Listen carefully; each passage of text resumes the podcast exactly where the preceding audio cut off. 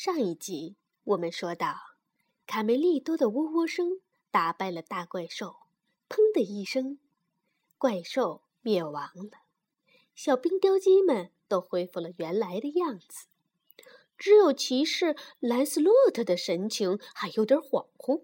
呃，我我叫什么来着？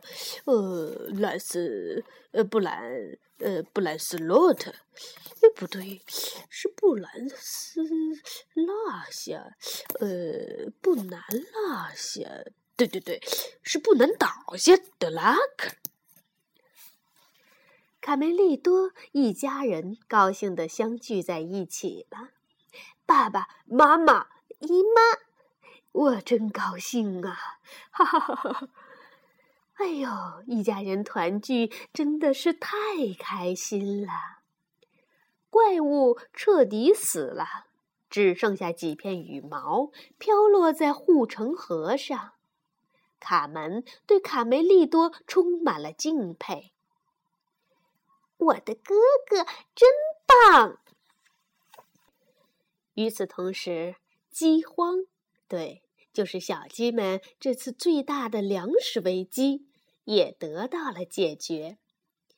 城堡谷仓中的粮食足够足够多了，足以让大家度过这次饥荒。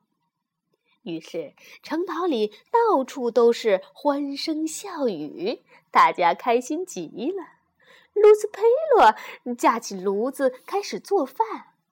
不久，香喷喷的饭菜就把馋嘴的小鸡们都吸引了过来。罗斯佩罗头戴厨师帽，大喊起来：“开饭喽！上大餐啦！大伙儿快来吧！”小鸡们一窝蜂的跑了过来。啊，好香呀！你给我们做什么好吃的了？哎，蛇怪面条啊啊！小鸡们一听是用蛇怪做的面条，哦，赶紧吓跑了。